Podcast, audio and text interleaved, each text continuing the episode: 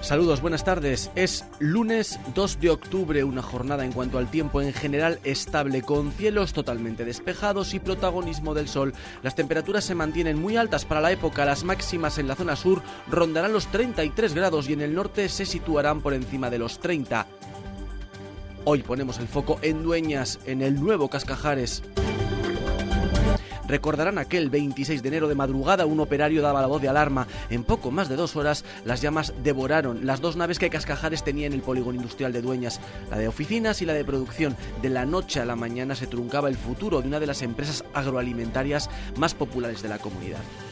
Hoy acto simbólico en una jornada que se recordará como la fecha de la reapertura de la fábrica que se reconstruyó en Dueñas junto a la que ardió para seguir produciendo. Se han invertido 12 millones de euros en una nueva instalación en la que hoy se ha colocado el cartel que sobrevivió a las llamas. En su anterior etapa trabajaban 74 personas, se mantienen, pero se va a triplicar la producción. Productos que saldrán de una nueva nave de 5.600 metros cuadrados, el doble que la anterior.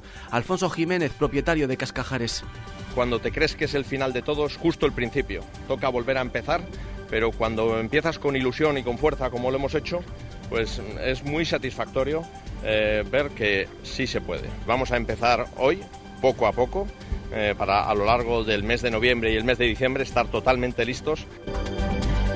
Trágico accidente este fin de semana en el término municipal de Lantadilla. El vehículo siniestrado por causas que aún se desconocen, probablemente un despiste, se salía de la vía. El fuerte impacto provocó el fallecimiento de dos de sus ocupantes, uno de ellos el conductor. En el turismo viajaban cuatro personas y se han registrado dos heridos más de diferente gravedad. Hoy en el Teatro Principal la Policía Nacional ha celebrado su patrón, el Día de los Ángeles Custodios. Allí se ha reflexionado sobre la situación del cuerpo, pero también sobre la situación de seguridad en Palencia. La delictividad está por debajo de la media regional y nacional, con 31 delitos por cada mil habitantes. Además, se han incrementado los esclarecimientos y las detenciones. Preocupan los delitos telemáticos y los de violencia de género. Con respecto a la situación que se vive en el barrio del Carmen, se ha pronunciado el subdelegado del Gobierno en la provincia de Palencia, Ángel Domingo Miguel. La seguridad absoluta, como siempre digo yo, no existe. Entonces, ¿está bien? ¿Por qué está bien? Porque estamos en, en, cifras de lo más bajo que hay en este país. Entonces yo tengo que responder que bien. ¿Que no pasa nada? No, mentira. Siempre pasan cosas. Este fin de semana Cervera de Pisuerga acoge el Día de la Provincia con el año jubilar lebaniego como temática principal. A través de diferentes actividades la Diputación quiere hacer de esos días un lugar de encuentro para los vecinos de la provincia. Ángeles Armisen, presidenta de la Diputación Provincial de Palencia. Y vamos a continuar con que ese día tan importante lo hagamos promocionando turísticamente un territorio o algún recurso turístico propio de nuestra provincia.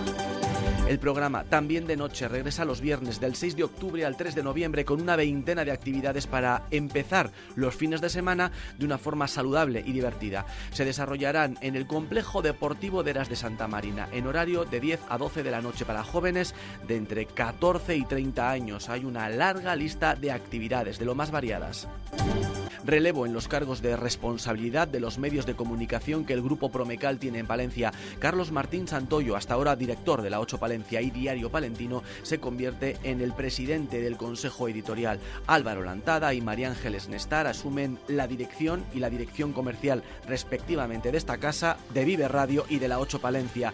Jorge Cancho y Ángel Morate harán lo propio en Diario Palentino. En deportes, doble derrota del Thunder. Ayer contra el Andorra en tierra visitante, 87-74. El viernes, pese al extraordinario papel por la mínima y en la prórroga, el Fútbol Club Barcelona consiguió vencer a los morados en casa, en el pabellón de la ciudad, abarrotado. Marco Justo, entrenador del Thunder Palencia.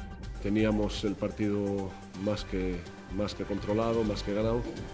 Lo hemos perdido pues por eso. Pues eso un rebote ofensivo en un tiro libre, de no bloquear al tirador, de caerle a él el balón después de un palmeo y de entrar en el último segundo y aún así eh, hemos tenido el último tiro para poder llevarnos la victoria. Y yo sé que ahora estamos todos muy jodidos porque a todos nos gusta ganar. Toda la información en Vive Radio Palencia.